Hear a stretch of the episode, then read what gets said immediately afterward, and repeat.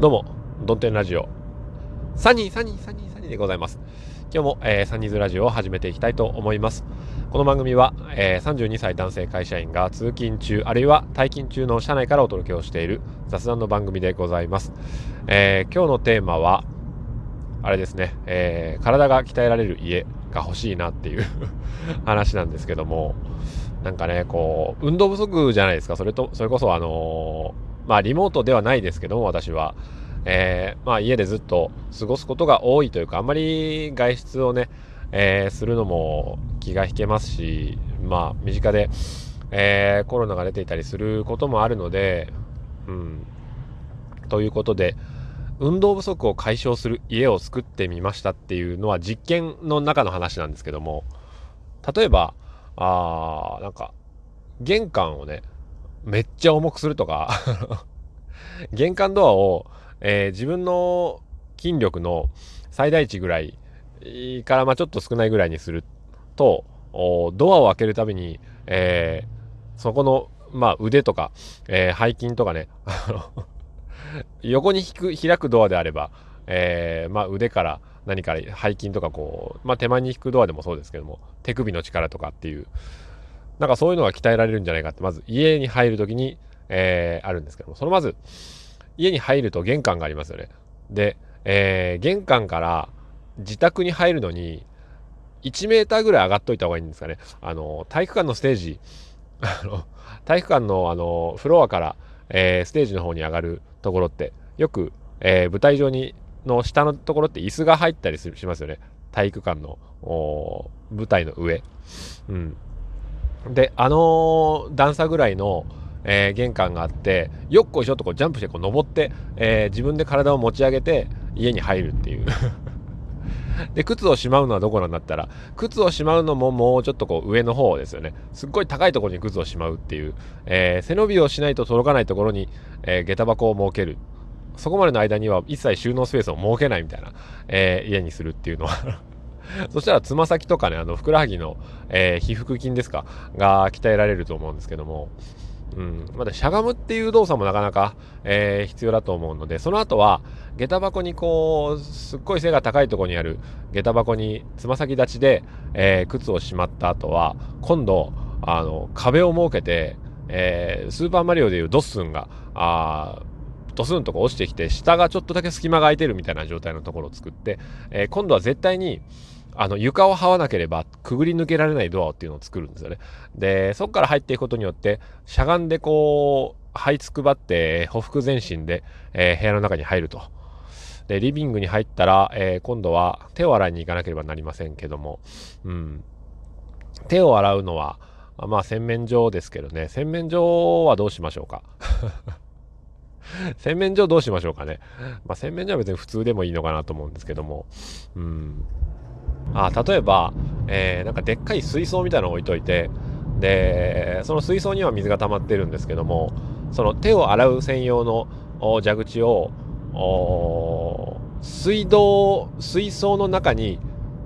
蛇口があるみたいな。で、えーと、潜ってあの顔をつけて腕を伸ばさなければ絶対あの息ができない状態にならなければその蛇口まで手が届かないっていうシステムにしておくと帰って手を洗うたびに、あの、水中蛇口をこうひねらなければならないので、その水中蛇口を発見するために、えー、水に顔をつけて潜っていって、えー、しばらく息を止めるっていう 作業をする。そしたら、え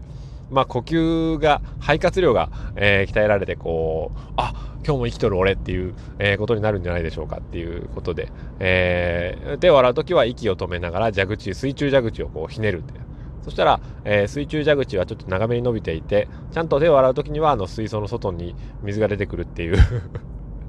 仕組みにしたら、えー、面白いんじゃないでしょうか。ということで、手洗ったらまあタオルで、えー、手を拭くわけですけどもね、そのタオルの置き場所すら、どこに置きますかね。うん。もしくは、えー、自然乾燥で、あのもうタオルなんか使わないと。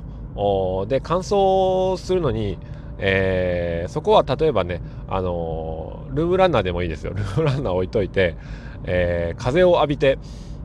あれ、ルームランナーを走ってる時って風が吹くんですか？あれ、風吹かないんですかね？だって、えー、風切ってないですもんね。ということは、えー、手を洗った後は家の周りを走る。ダッシュで走って、えー、手が乾いたら 再び、えー、家に入ってくるんですけども家に入るときは勝手口から入りましょうね。で勝手口はですね、えー、中2階ぐらいの位置にありましてはしごを登って、えー、勝手口を開けるんですけどもはしごを、まあ、忍者のようにこうシャカシャカシャカっとはしごを開けて、え、上がってではしごの上にこう勝手口があるんですけどもはしごの一番上の段とかに踏み台ない踏み台がないっていうか、あの、立ってくるスペースないんですよ。はしごに足をかけたまんま、えー、片手で体重を支えながら、あもう片方の手でドアノブを開けて、そのまんま室内へ入るっていう そしたら、えー、中2階部分にこう到達するわけですけども、このリビングに行くのにこう降りなければいけないんですよね。降りるのは何で降りるかってやっぱウォールクライミングかなんかで降りていくんですよね。で、途中からはもうあの、ウォールクライミングの足引っ掛けるところがなくなるんで、ジャンプしなければならないと。で、ジャンプして着地することによって、あの、すねの前の筋肉、えー、あれはなんとか筋って言うんですけど、すねの前の筋肉をちゃんと着地するように鍛えておくっていう、えー、ことが可能になるわけですよね。えー、まあそのようにしてですね、家中を 家中をなんかね、あの、もう絶対運動しないとこうやっていけないよっていう家にしたら、あいいのになっていうふうに思いまして、まあそこまですぐできなくても、例えば玄関入ったとこに1枚板を立っておく、えー、立っておいたらそこをまたぐらなきゃいけないから、またぐるためには、えー、股関節をしっかり開いて、えー、家に入るということで、日常の中でこう、体をやっぱり柔らかく、こう、動かしていかなければ、あの、ストレッチとかしたところでなかなか、ね、運動してない人がストレッチしても、え、なかなか難しいと思うので、あれ、バレー部の時とかは、時の、とバレー部の時とかは、割と、えー、前屈とかできてましたけど、あれは、あの、日頃運動した後に、えー、しっかりと、関節、まあ、可動域をいっぱいに使った後で、えー、固まらないようにそれがあほぐしていたから柔らかくなっていたわけで、えー、普段運動してない人がストレッチだけしてもその筋肉だけ伸ばしてもしょうがないわけですよね。だから、えー、生活の中の動作に、うん、その運動を組み込むっていうんですかね、えー、玄関入ったら板をまたぐって入るとか あの物をしまう時、えー、あえて腕時計を高いところに置いといてつま先出しで取るとかあいうふうになんかしたら面白いんじゃないかなというふうに思いました。というお話でございますけれども。これ、あれですよね、あの、東京の、えー、ですかね、三鷹、三鷹っていうところがあるんですかなんか三鷹天明反転住宅っていうのがあって、そこは、なんかすごいらしいですよね。僕も、まあ地方の人なんで、えー、写真でしか見たことないですけども、なんか床が斜めってたりとか、あの、色使いが人間の視界にえー、入るための一番バランスがいい色の配分になっていたりどの角度から見てもそういう、えー、色の配分になるように計算をされていたりとか、あの、体を使わなければ生きていけない住宅、え死なな死なないための住宅っていう、うん、三鷹天明反転住宅って僕、ね、近くにあったら住みたいですけどねっていうふうに、まあ、思いましたけども これ何なんだこの話はっていう、えことなんですが、まあ、こういうことをやっぱり日々、えー、考えて生活してると、なんかそれだけでやっぱ日常は飽きないものになってきますよね。うん。よくなんか身の回りになんか楽しいことないかなって言ってる人がいるんですけど、お楽しいことなんていくらでもあるじゃないかと。